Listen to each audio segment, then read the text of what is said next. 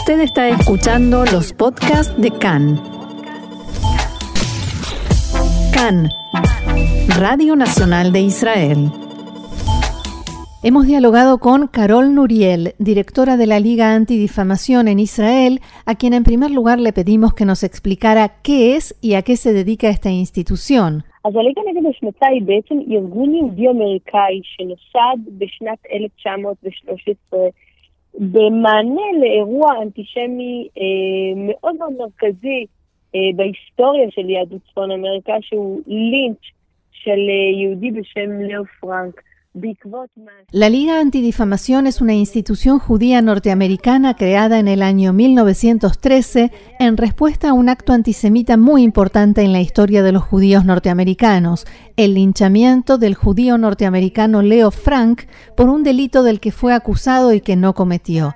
Ya entonces, la Liga identificó las olas antisemitas y la injusticia que hay en las acusaciones contra judíos mediante toda clase de estereotipos antisemitas.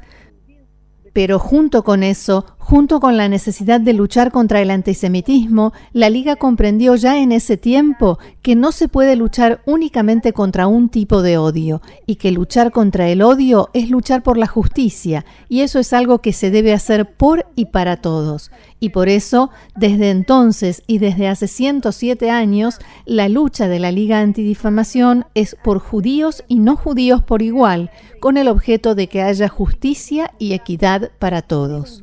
ועבור לא יהודים כאחד, מתוך מטרה שיעשה צדק אחד ושוויון לכולם.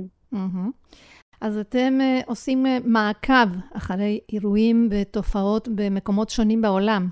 Lo que ustedes hacen, la labor que ustedes hacen es seguimiento de actos y fenómenos de antisemitismo en diferentes lugares.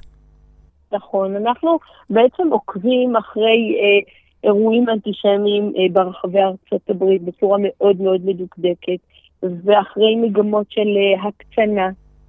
Hacemos un seguimiento muy minucioso de actos antisemitas en todo Estados Unidos y de tendencias de radicalización, y trabajamos en varios niveles al mismo tiempo. Uno de ellos es el nivel educativo. Nosotros creemos que los cambios deben hacerse desde abajo y debemos enseñar a la próxima generación los fundamentos muy, muy básicos de justicia, igualdad y lucha contra el odio. En paralelo, trabajamos impulsando leyes, lobby en temas de nuestra agenda y comprendemos que esas dos columnas no pueden subsistir una sin la otra. No se puede impulsar solo legislación y esperar que de esto surja el cambio. Al mismo tiempo, no se puede trabajar solo en educación porque debemos establecer normas y leyes que definan comportamientos honestos y justos.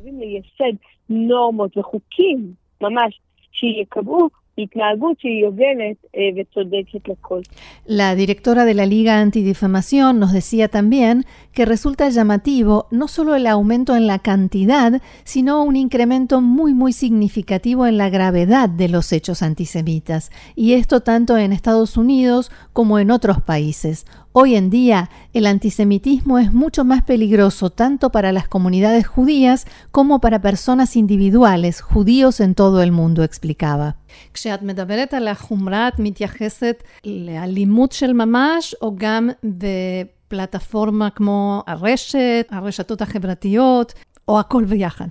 Cuando habla de la gravedad del antisemitismo, ¿se refiere a la violencia propiamente dicha o a expresiones violentas en las redes sociales, en Internet o todo eso junto?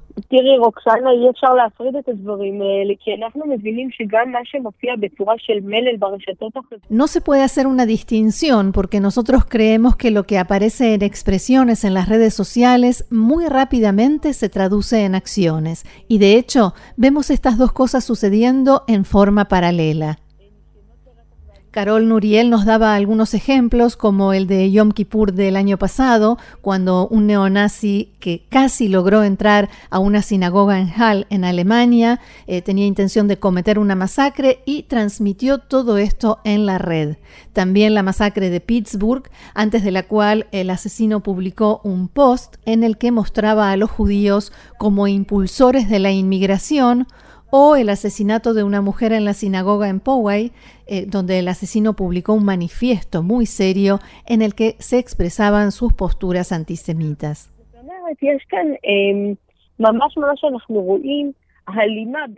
De modo que comprendemos que las redes sociales tienen una influencia muy, muy seria en todo lo que tiene que ver con violencia. Vemos una correlación entre lo que sucede en la red y lo que pasa en la calle, e incluso impulso de uno al otro.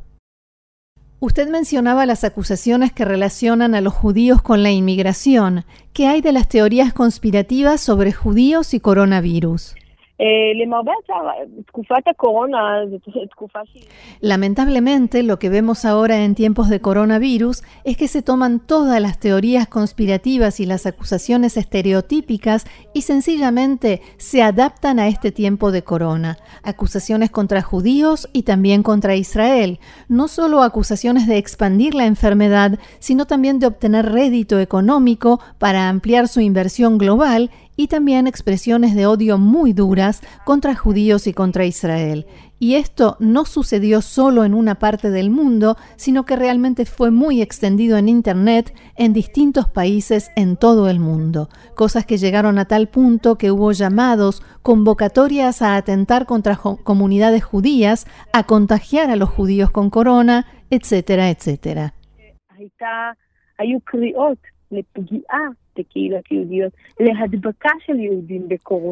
בקהילות יהודיות, להדבקה של יהודים בקורונה וכולי וכולי. עכשיו ברשותך אני רוצה להתייחס לתקרית אנטישמית שלדעתי הייתה מפתיעה ומקוממת במיוחד. Quisiera referirme a un incidente antisemita que personalmente me sorprendió e indignó especialmente porque tuvo lugar en el marco de una manifestación contra el racismo. Fue en París hace unos días.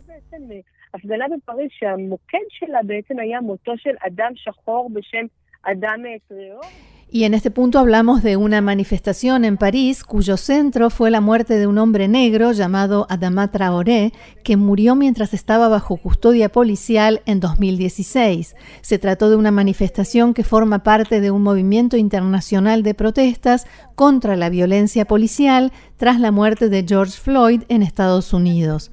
En el marco de esta manifestación había un grupo llamado Generación Identitaire que es un grupo de extrema derecha que gritaba judíos sucios, judíos, Francia no les pertenece. Pienso que cuando el antisemitismo se expresa en una manifestación contra el racismo, eso va en contra de la agenda de la propia manifestación. Hemos visto también en distintos lugares del mundo intentos de relacionar el asesinato de George Floyd con todo tipo de aspectos vinculados a Israel, ya sea la policía, el tema palestino, etc. En este sentido, vemos una vez más el muy conocido fenómeno que se hizo común en tiempos de coronavirus y sigue ahora el fenómeno del chivo expiatorio, y es muy lamentable que esa sea la situación. יש כרגיל מי שטוען שמדובר בסתם קומץ בריונים או קבוצת שוליים שלא מייצגת ו... Como suele suceder, hay quienes dicen que es un pequeño grupo de matones o grupos marginales que no representan a nadie y otro tipo de argumentos que hemos escuchado más de una vez. ¿Es eso o es un síntoma de algo que sucede en la sociedad?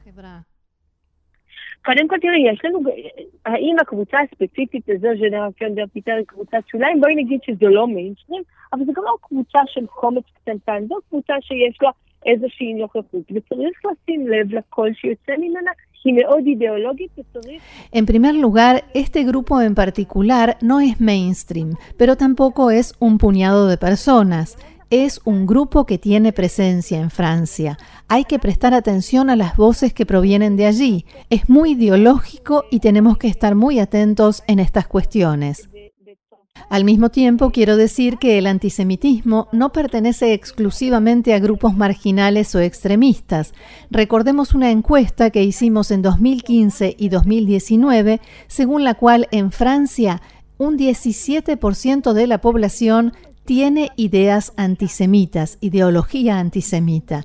Es un dato estable, tanto en 2015 como en 2019, si bien implica un descenso frente a, lo que vimos en 2014, pero aún es suficientemente grave. Hablamos de casi uno de cada cinco ciudadanos en Francia con ideas antisemitas, y parte de eso incluyen los peores estereotipos contra los judíos relacionados con la doble lealtad al Estado de Israel, o que los judíos hablan demasiado sobre lo que sucedió en el Holocausto, o que los judíos tienen demasiado poder en el mundo de los negocios, y muchos otros estereotipos que son muy peligrosos. קודם כל אני רוצה להתייחס למה שקורה עכשיו באופן ספציפי. תקופת הקורונה בעצם לא רק שהעלתה... Esto es en Francia. ¿Cuál es la situación en Europa en general? En primer lugar, quiero referirme a lo que sucede ahora específicamente. La época del coronavirus en realidad no solo restauró antisemitismo cuyo origen son las teorías conspirativas, sino que hubo también fenómenos relacionados con las comunidades en sí mismas. Hemos visto que las comunidades judías en muchos países de Europa, digamos en Francia y por supuesto en Gran Bretaña, recibieron un golpe sumamente duro en cuanto al contagio de coronavirus. Hubo niveles de contagio y lamentablemente también de muerte mucho más altos que en la población en general. Estimo que esto tiene que ver con las costumbres de la vida comunitaria. Sabemos, por ejemplo, que Purim fue en todo el mundo un punto en el que hubo muchos contagios. Como consecuencia del alto número de contagios en comunidades judías, hay también un aumento en los estereotipos. O sea, la gente pregunta, ¿cómo es que les sucedió precisamente a ellos? ¿Qué significa? ¿Qué dice sobre esta gente? Y de allí más teorías.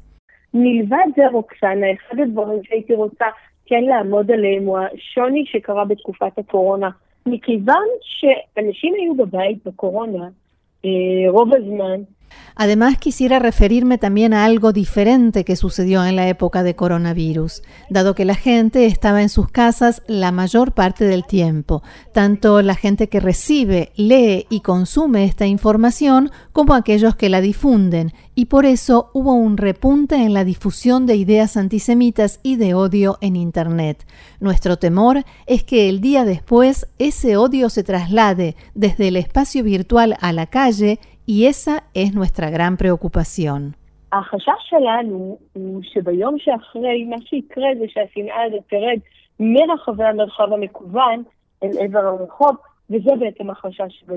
קרול נוריאל, מנכ"לית הליגה נגד ההשמצה בישראל, המון המון תודה על ה...